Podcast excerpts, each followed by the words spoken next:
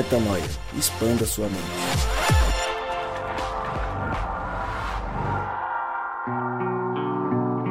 Está no ar mais um podcast Metanoia e você, mais uma vez, é claro, absolutamente claro, é convidado a expandir a sua mente junto comigo e com eles, eu, como eu sempre digo, Lucas Vilches, e estou contigo junto nessa caminhada. E como sempre te lembro que você vai ter um episódio novo toda terça-feira e essa é uma promessa que jamais foi quebrada e continuamos assim e você acessa tudo, a tudo que eu disse, tudo que a gente já fez lá no nosso site portalmetanoia.com. Continuamos a nossa série sobre os ídolos e cá estamos nós para identificar quais são os nossos ídolos, certo? Gabriel Zambianco. Eu tenho a impressão de que É. ó Danilo É. acha que o CrossFit é um ídolo seu. É, tem a impressão de que talvez ele tenha um ídolo, um ídolo de julgar as pessoas, É, eu acho que pode de ser. pré-julgá-las. Acho que Mas você tá gritando, tá estourando o áudio, o ouvinte vai ficar bem chateado com você. é, isso daí eu já aproveito para mandar um abraço pro meu amigo Júnior e Aninha que estarão aqui no Brasil em maio ou junho, não me recordo, mas eles estão vindo pra cá e ele disse que no podcast 184, 183 minha voz estava baixa.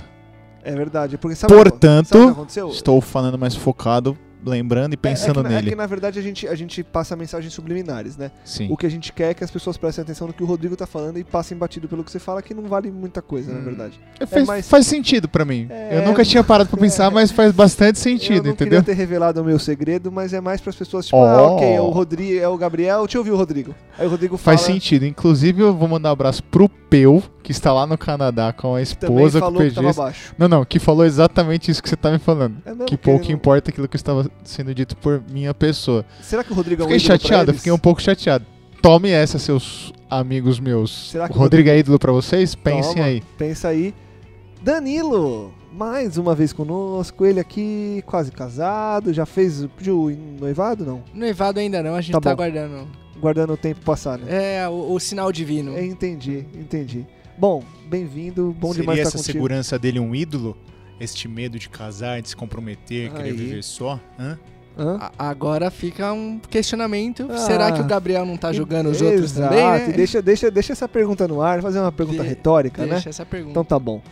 Rodrigo Maciel, você tá bonzinho? Tô bem, graças a Deus. Eu tô. Perguntei se tá bonzinho. Bonzinho não, tô bem. Bonzão. Bom, bem. Tá bom. bem. É, tá Nem mais bonzinho, ou nem menos. bonzão, mais ou bem menos. É, tá mais ou menos. Mas tá bem. É, tô feliz, a gente gravou na- no, no episódio passado aí a introdução a respeito de idolatria, foi um podcast um pouco mais técnico até. E hoje a nossa ideia é a gente entrar até do ponto de vista mais prático de como identificar esses ídolos. Estou bem ansioso para isso, que o espírito se movimente no nosso meio e que mais uma vez seja ele a falar e não a gente. Eu queria é, aproveitar o começo desse episódio pra fazer uma pegada série americana.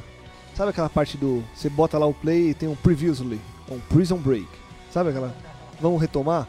Porque eu acho que pra gente entrar nesse ponto aqui do, da identificação dos ídolos, e como a gente vai ser muito prático hoje, é importante a gente é, retomar o que a gente falou no final do episódio passado, quando a gente comentou sobre primeiro, a importância de identificar esses ídolos e segundo, como identificar esses ídolos. Já que aqui a gente vai já sair citando alguns deles é, e ser muito, mas muito prático em boa parte do nosso episódio, eu acho que vale a gente gastar os minutos iniciais retomando essa parte teórica para que quem chegou agora consiga nos ouvir e já sair colocando em prática. Então, Rô, queria começar contigo e vocês complementem, é, retomando o que a gente falou no episódio passado, duas perguntas. A importância de identificar esses ídolos e como é que eu faço para identificá-los?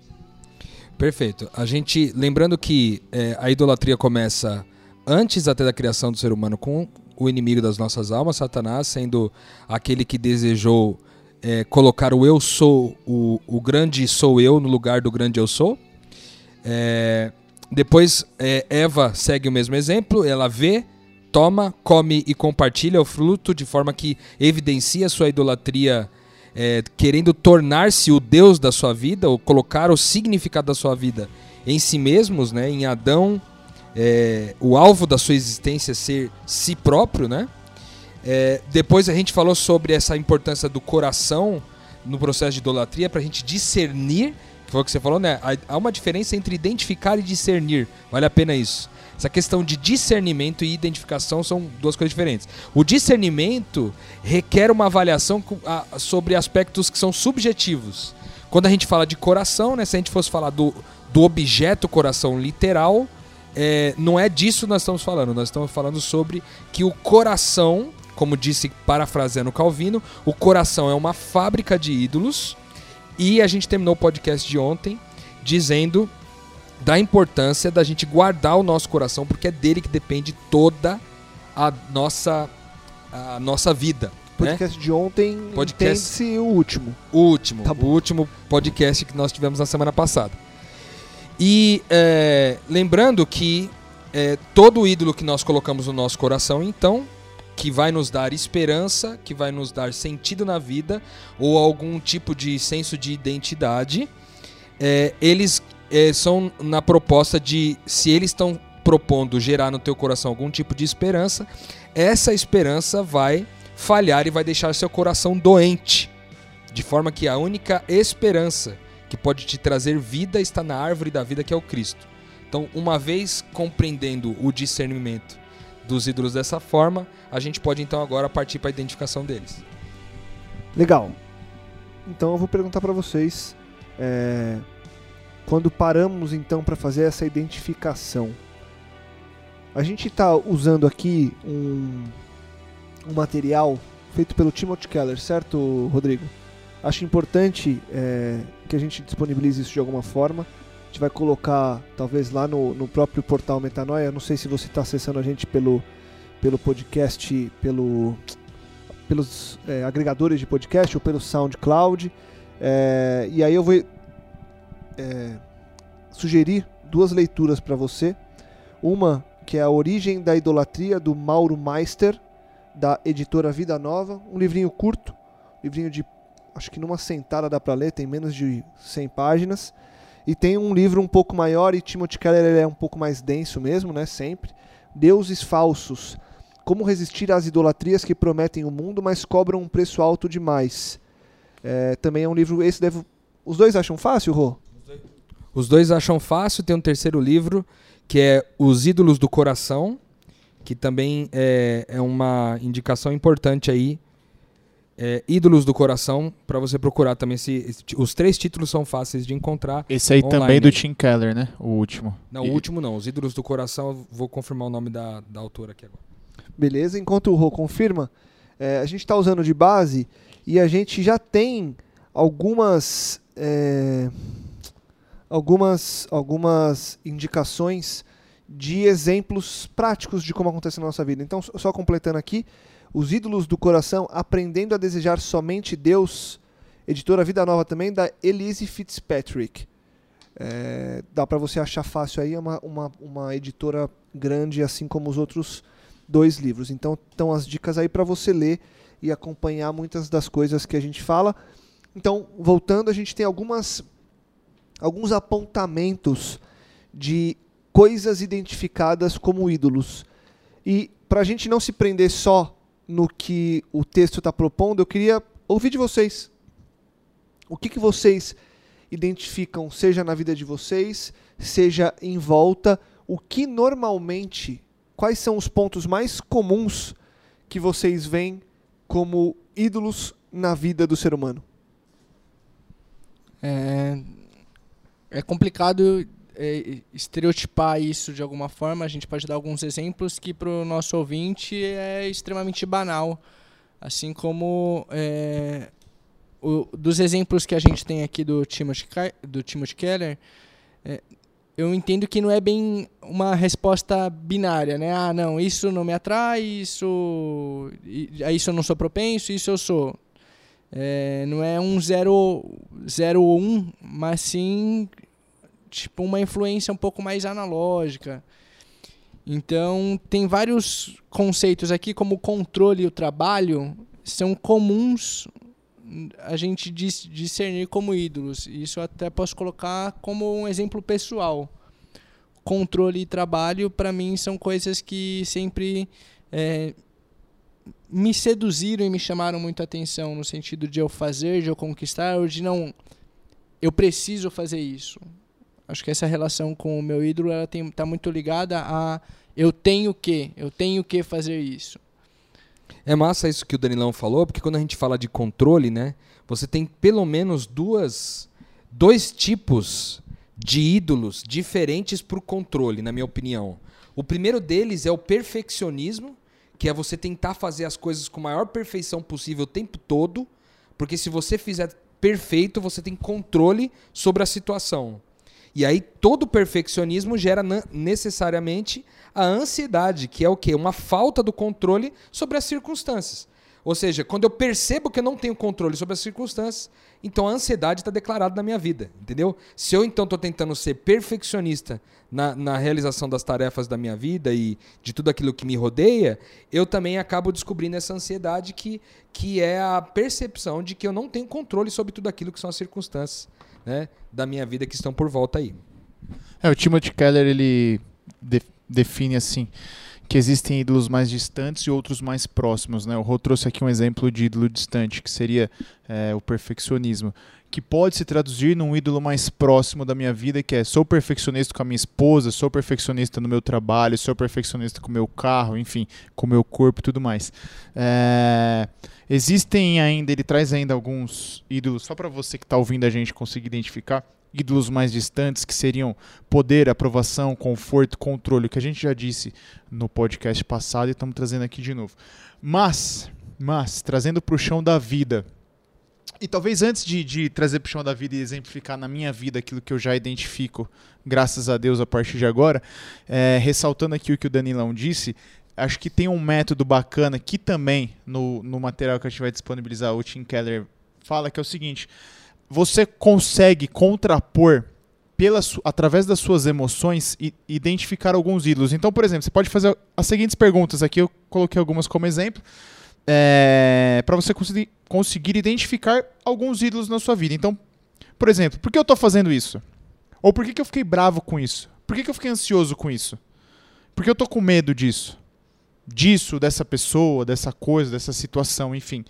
Eu tenho que fazer isso? Eu preciso disso? Entendeu? Eu preciso me expor a essa situação, eu preciso me privar dessa situação. Então são, são perguntas que você, se for sincero consigo mesmo, vai obter algumas respostas é, é, reais. É, então, por exemplo, quando eu faço ou deixo de fazer tal coisa, eu estou perdendo, eu estou ganhando alguma coisa. Então, o que, que eu estou perdendo? O que, que eu estou ganhando nessa relação? Então, eu vou trazer aqui para a minha vida agora.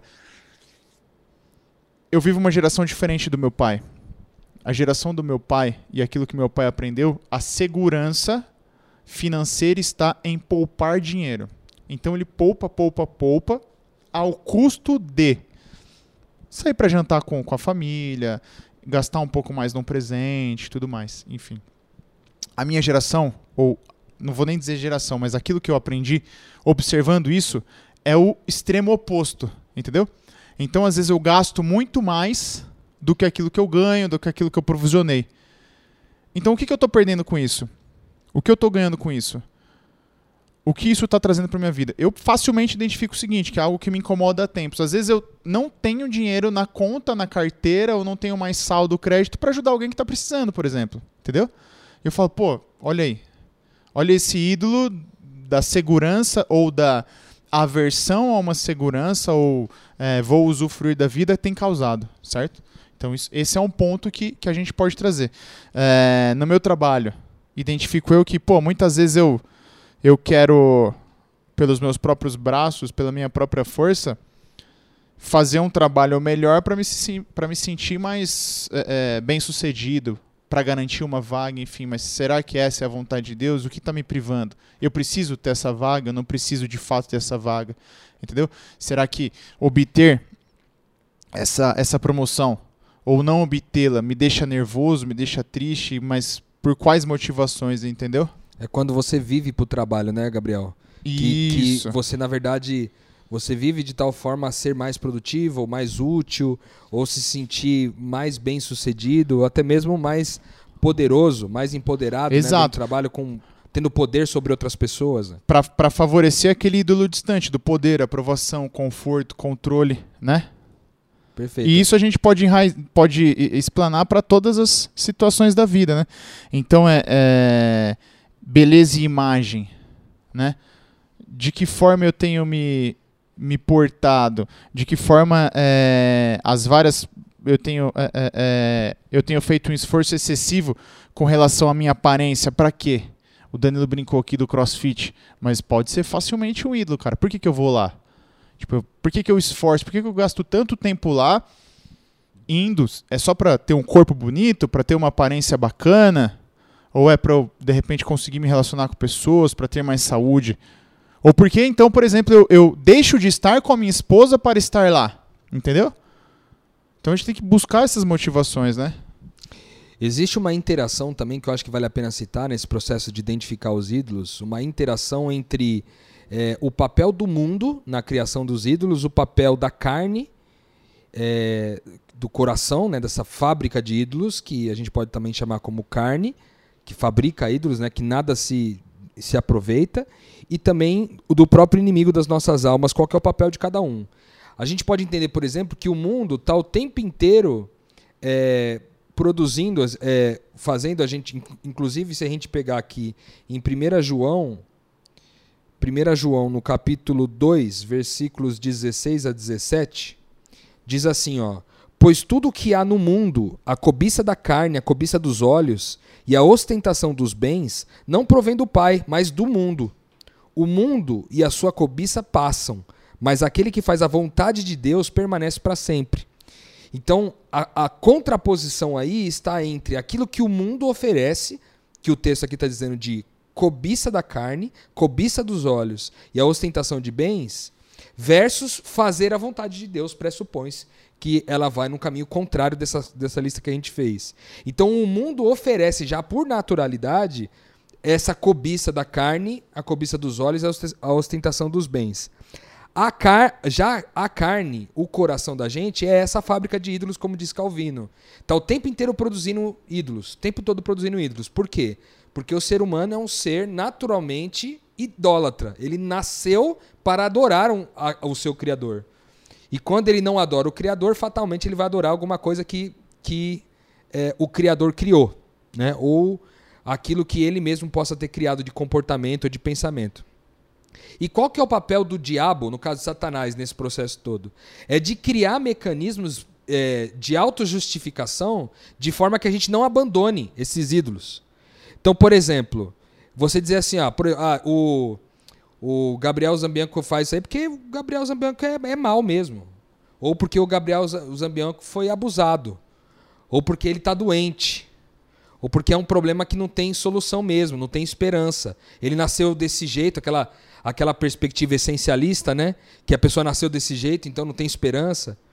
Ou aquela behaviorista que é, é, é tipo assim, ela é uma vítima do sistema, se comportaram mal com ela e por isso não, né, não, ela não vai conseguir sair. É, é, é também não tem esperança para esse tipo de pessoa. Que é comportamental, né? Behavior comportamento, né? Exato, que tem a ver com a questão do comportamento de outros, né? Porque o essencialista vai dizer que a pessoa nasceu assim e por isso não tem esperança para ela.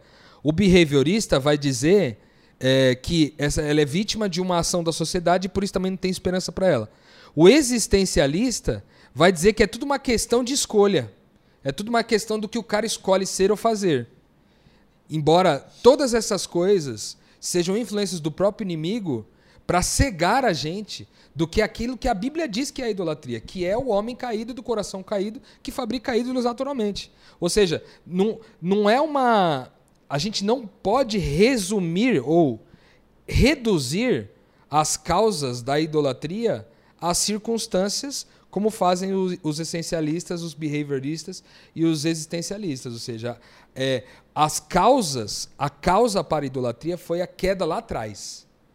Quando Eva pecou a primeira vez, quando Satanás pecou antes lá, depois Deus cria o mundo, cria o ser humano, o ser humano cai no mesmo erro. Ou seja, nós tentamos colocar com o nosso braço no, no, no, trono do nosso coração a gente mesmo ou outros ídolos que nos agradem. Isso é natureza humana caída, é coração caído, que precisa de redenção. É importante a gente lembrar isso aí. É a, a fuga do homem para ter o controle sempre. Né? Essa definição que você se tornar, a gente quer definir, a gente quer descrever. É, esse ídolo e solucionar nós mesmos, com, igual você disse, com o nosso braço. A gente sempre tentando ter esse controle acima de tudo. O que não, não acontece na prática, né? Na prática, a gente acha que, tá, que atingiu algum controle, alguma definição, mas a gente acaba aprisionado a outro sistema, a outro ídolo e, e continua nessa, nessa roda sem fim, enquanto Deus não intervém na nossa vida para nos mostrar claramente o que, que a gente tem que fazer, o qual o quem a gente tem que seguir. Vocês acham que esse essa busca e, e a gente está amarrando quase que todos os ídolos ao controle, né? Talvez o controle seja uma base é, essencial aí dos outros todos que aparecem. E eu estava pensando aqui enquanto vocês falavam, se esse controle e esse poder, é, eles não têm a ver com o ego também. Por que, por que, que eu estou colocando a parte exatamente do ego aqui? Porque eu queria emendar, e eu acho que hoje em dia, principalmente falando de Brasil, a gente tem um outro ídolo aí que para mim é bastante problemático porque ele envolve inclusive e aí eu acho que ele entra muito no ego porque a guerra do, desse poder do eu sei mais que você e do cara o meu é melhor que o seu e eu acho que isso também tem que é a parte política hoje em dia a gente vive uma polarização política no país que faz com que nós façamos ídolos naqueles que nós cremos que vão ser a solução ou não para os problemas que a gente vive aqui agora. E eu quis falar do ego porque, ao meu ver, nessa disputa é, polarizada, não tem como você desatrelar a luta do ego, porque quando a direita vence, ele não comemora que acabou a esquerda porque ele não concorda com todos os ideais da esquerda, ele comemora que ele venceu uma batalha.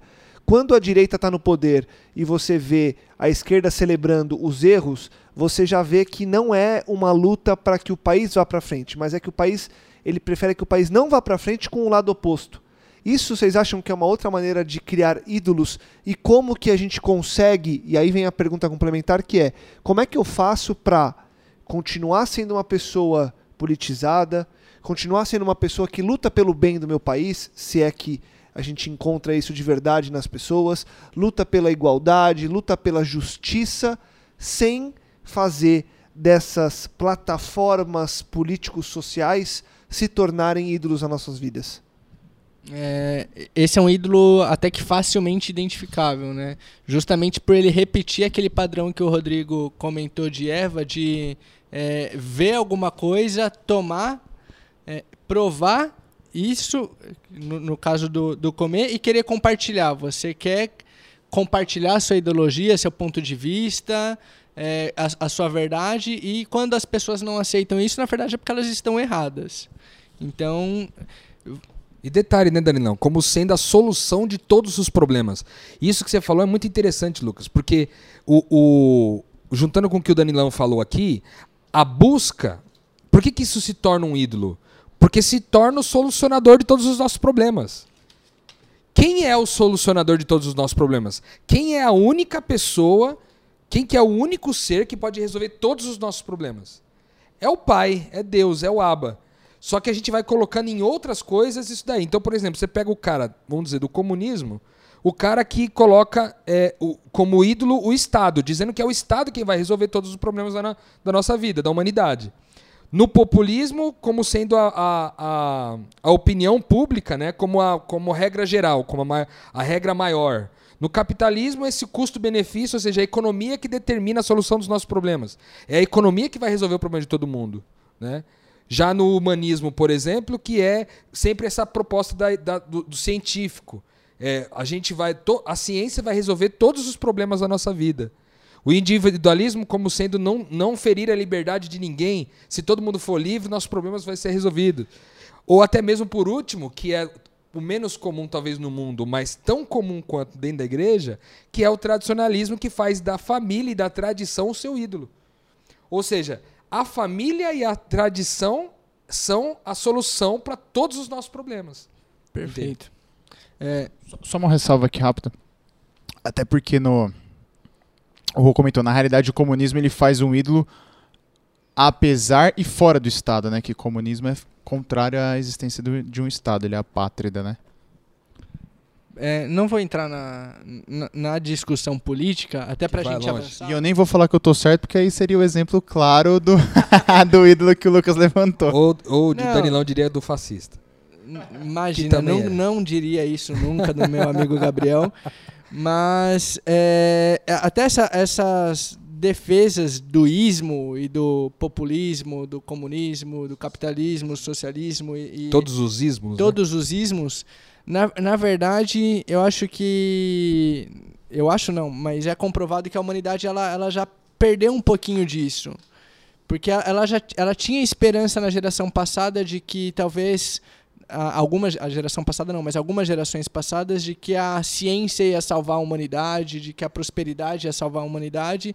E a humanidade já está bem descrente de tudo isso, já está descrente da, do, é, da tecnologia, já está descrente talvez da economia, mas é, pulver- pulverizou, porque cada um hoje que você sai na rua, cada um vai pensar de uma forma, cada um tem alguma ideia e é um tentando converter o pensamento do outro, né?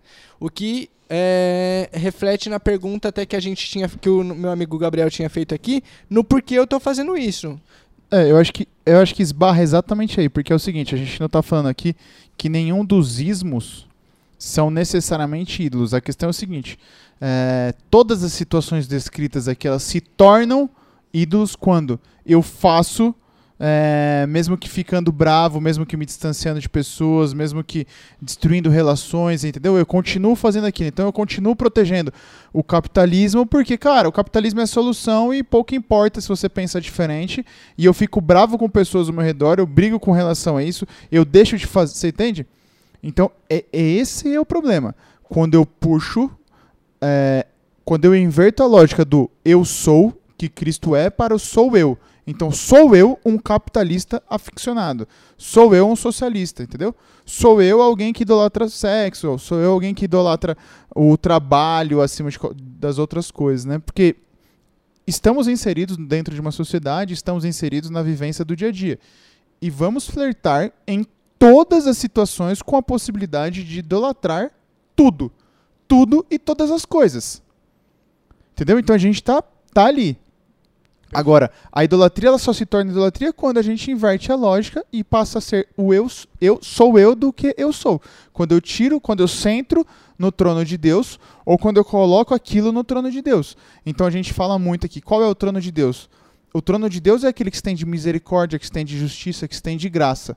Quando eu começo a fazer justiça a partir da ideia do capitalismo exclusivamente, quando a, mi- a minha misericórdia é baseada no socialismo, entendeu? Quando a minha justiça é baseada no comunismo e eu me distancio do, do perfeito ideal que é Cristo, aí eu tenho idolatria em qualquer faceta da minha vida.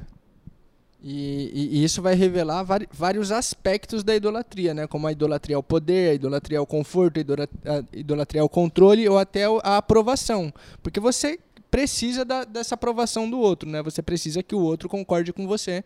Porque não basta você adorar esse ídolo sozinho, que é o, o- voltando ao lance de Eva. Você tem que compartilhar isso de alguma forma. é- é- essa ideia O deturpada. que revelaria talvez mais um ídolo, né? Que é o Exatamente. ídolo da aprovação. Exatamente. De é o ser aprovado, né? Exatamente. Ou seja, dá sentido à minha vida, dá esperança pra minha vida, dá senso de identidade se eu sou aprovado pelos outros, né?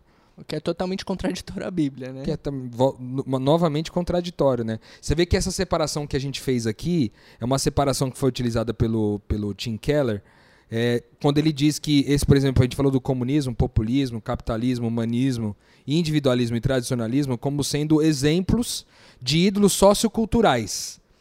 Antes, um pouco, a gente falou sobre exemplos de ídolos pessoais, né? O Danilão citou a questão do controle, o Gabriel falou um pouquinho sobre a questão do dinheiro, um pouco antes, né? Não só a questão de guardar, de, de, de acumular, mas também a questão de gastar demais, né?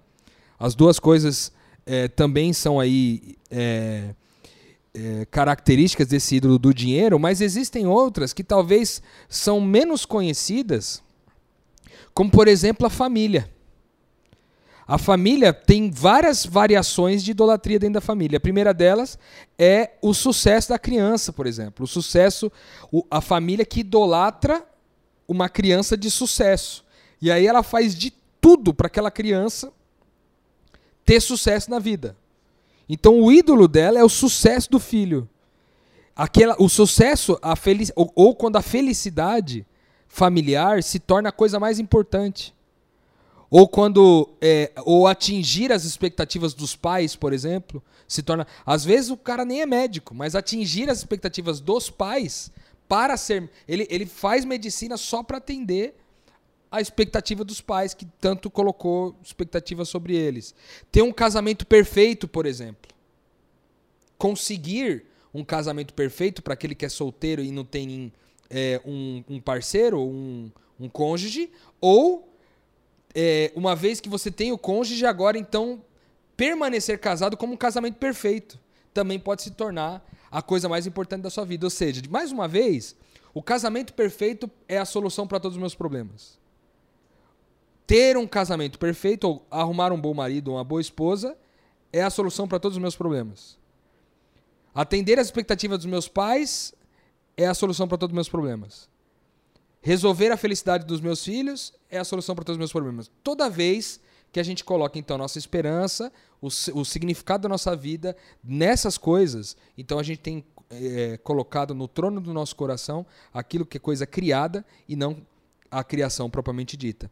Se você pega, por exemplo, uma outra característica, um outro um outro ídolo pouco falado é oh, a questão só para citar uma coisa da, que, da questão da família, é, a dificuldade desse ídolo de ser percebido por ser uma instituição planejada por Deus, por ser uma coisa boa, na verdade. Quando você fala de controle, de poder, no geral a gente tem uma certa aversão, né? Fala, não, pô, que, você é idolatra o poder, pô, que trouxa você é.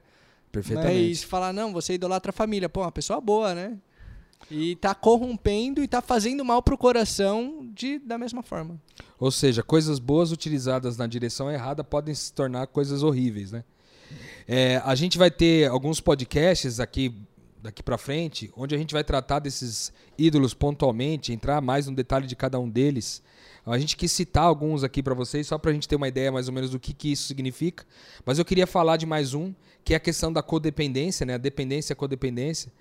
O codependente nada mais é do que aquelas pessoas que precisam se sentir necessárias.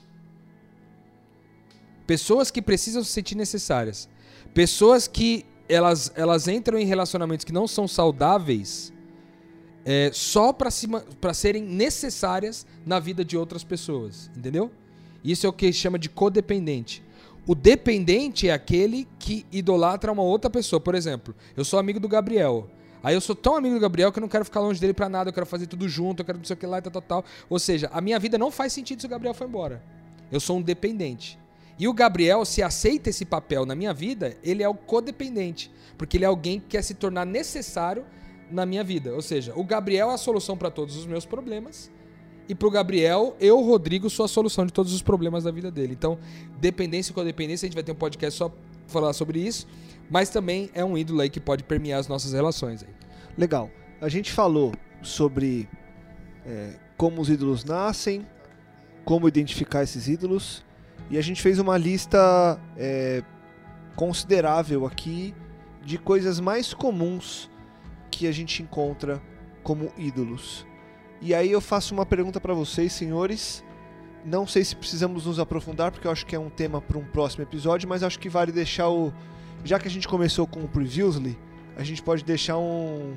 É... Next exatamente, Next Chapter. É, que é o fato de eu lutar contra isso agora, né? Uma vez eu descobrindo a origem, uma vez eu identificando o que é, como é que eu faço para lutar. De novo, não acho que vocês precisem se aprofundar, mas acho que vale a gente cada um aí trazer um insightzinho é, de como se como é, disputar, como tentar desmantelar esses ídolos, pra gente deixar o gancho para no próximo episódio a gente entrar de cabeça nessa parte e falar dessa luta mais é, mais profunda contra os nossos ídolos. Quer começar aí, Rô? Cara, eu, eu é, a semelhança do que a gente terminou no podcast anterior, é, eu quero dizer que não há soluções simples para isso, cara, porque definitivamente eu não sei se você que está ouvindo a gente está levando tanto a sério é, esse assunto como nós aqui do podcast estamos levando, porque de fato nós estamos falando sobre coisas que permeiam a vida de todo mundo. Nós não estamos falando assim, eu não estou apontando um pecado para você a lista aqui, o Gabriel, o Danilo, apontando um pecado seu. Nós estamos falando dos nossos problemas aqui, dos ídolos do nosso coração. né? E a palavra de Deus disse, a gente leu juntos aqui, que a gente tem que guardar o coração porque é ele que garante a nossa vida. É ele que nos mantém vivos, ou seja, no nosso coração a vida precisa habitar. Mas para a vida habitar, outros têm que deixar o lugar onde a vida estava previamente. Então eu diria que para destronar esse, esse ídolo do coração, a primeira coisa que acho que a gente vai precisar é de coragem, mano. Sabe? Coragem, mano. E a nossa oração, a minha a minha deixa, a gente vai ter um podcast para falar sobre isso mais de perto, mas eu diria que para mim, Rodrigo, de maneira bem pessoal, o que eu preciso é de coragem. Coragem para destronar do meu coração ídolos que eu mesmo fabriquei. Eu coloquei eles lá. E eu tenho prazer neles. E agora como eu tiro eles de lá? Eu preciso de coragem, porque tirar ele de lá significa e colocar uma coisa que é invisível, porque veja, quando a gente está falando de Deus, a gente está falando de colocar no nosso coração um ídolo invisível quando até hoje reinou um ídolo visível. E que talvez a gente não tenha, a, a gente não, a gente às vezes nem conceba o que o ídolo invisível significa para nós. Então, tirar um ídolo visível de lá é assustador, né? Então eu diria que coragem para mim, Rodrigo, é um bom passo pra gente talvez sair desse processo aí. É pedir para Deus nos ajudar na nossa falta de fé, né? Porque como o, o Rô disse, esse processo ele vai ser extremamente complexo e de muita avaliação pessoal. Porque você se perguntar o porquê que eu tô fazendo isso, por que, que eu tô fazendo uma coisa boa, que é cuidar da minha família, que é cuidar, é, no meu caso, da minha namorada, que é cuidar da- das minhas relações, se por, por que, que eu tô fazendo isso? Porque eu preciso do, da aprovação deles, porque eu preciso do, do controle de alguma forma da minha vida, ou porque eu simplesmente os amo? E a partir do momento que eu identifico isso, é, e agora? Eu não vou cuidar mais? Eu vou chutar o balde e vou. Não, vou, vou ir pe- totalmente pela contramão?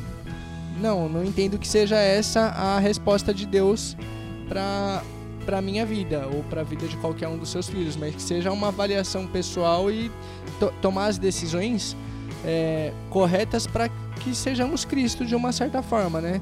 Para que eu não esteja nutrindo um- um- uma idolatria do outro ou eu mesmo nutrindo a minha idolatria, para que quando eu faça as coisas eu faça de acordo com a palavra dele para abençoar ou para levar a, cru, a mensagem da cruz para mais para o maior número de pessoas possível.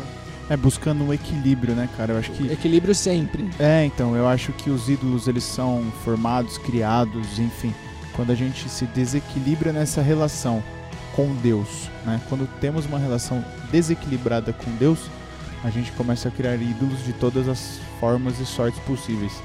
Então acho que para começar a desmantelar isso aí é tudo que vocês já disseram, identificar, é comunhão com Deus, é, ter coragem de ir para cima, enfim, buscar esse equilíbrio, né?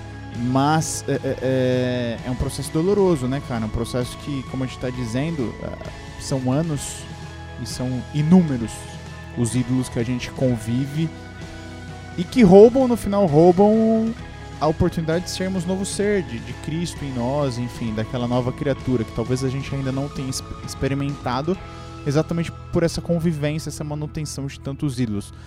É, então acho que a gente tem que criar coragem e ir pra cima mesmo E, identificar sinceramente e buscar mudar, entendeu? Que é o que, o, que você falou aqui, Danilão, faz muito sentido, porque assim, é, não é também criar um novo ídolo da indiferença ou do desequilíbrio, entendeu? Então vou, vou supostamente servir a Deus, apesar de todo mundo tá se lascando ao meu redor e convivendo com seus ídolos e eu não tô nem aí. Agora que eu tô na, sabe- na suposta sabedoria, enfim. Não é bem isso, né? E, e tendo essa consciência e a paz de que é o Espírito que está fazendo essa obra na gente, né? Talvez, ou na verdade, com certeza, Deus Deus está usando esses quatro trouxas aqui, gravando, para de uma forma falar o coração de quem está ouvindo, de trabalhar. E a gente não tem poder nenhum para isso, quem está falando aqui é tão pecador e tão limitado quanto, mas Deus vai falando um pouquinho aqui, falando um pouquinho acolá e trabalhando isso na nossa vida isso eu falo aqui na vida dos quatro com certeza e na vida de quem tá ouvindo também. É isso aí. E então eu acho que ficam os dois Cs para para é, combater essa idolatria, que é a coragem e a consciência, né? Acho que com coragem e com essa consciência de ter a paz de que é o Espírito que faz, a gente consegue é, avançar com, com mais precisão.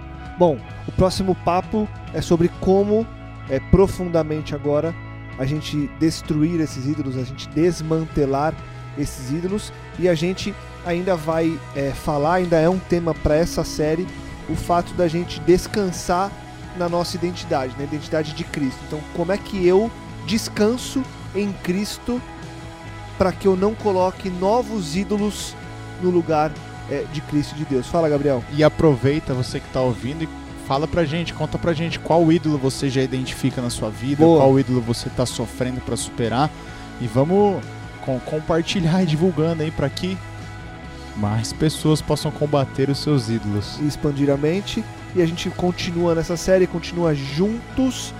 Danilão, Rodrigão, Gabrielzão, valeu. Que a gente continue nessa expansão de mente. A gente volta no próximo episódio com muito mais metanoia, falando sobre idolatria, falando sobre coisas que realmente mudam a nossa vida. E assim seguimos firmes expandindo a mente semana após semana. Compartilhe, divulgue, ajude que mais pessoas possam expandir a mente. Continuamos juntos nessa saga Metanoia Expanda a sua mente.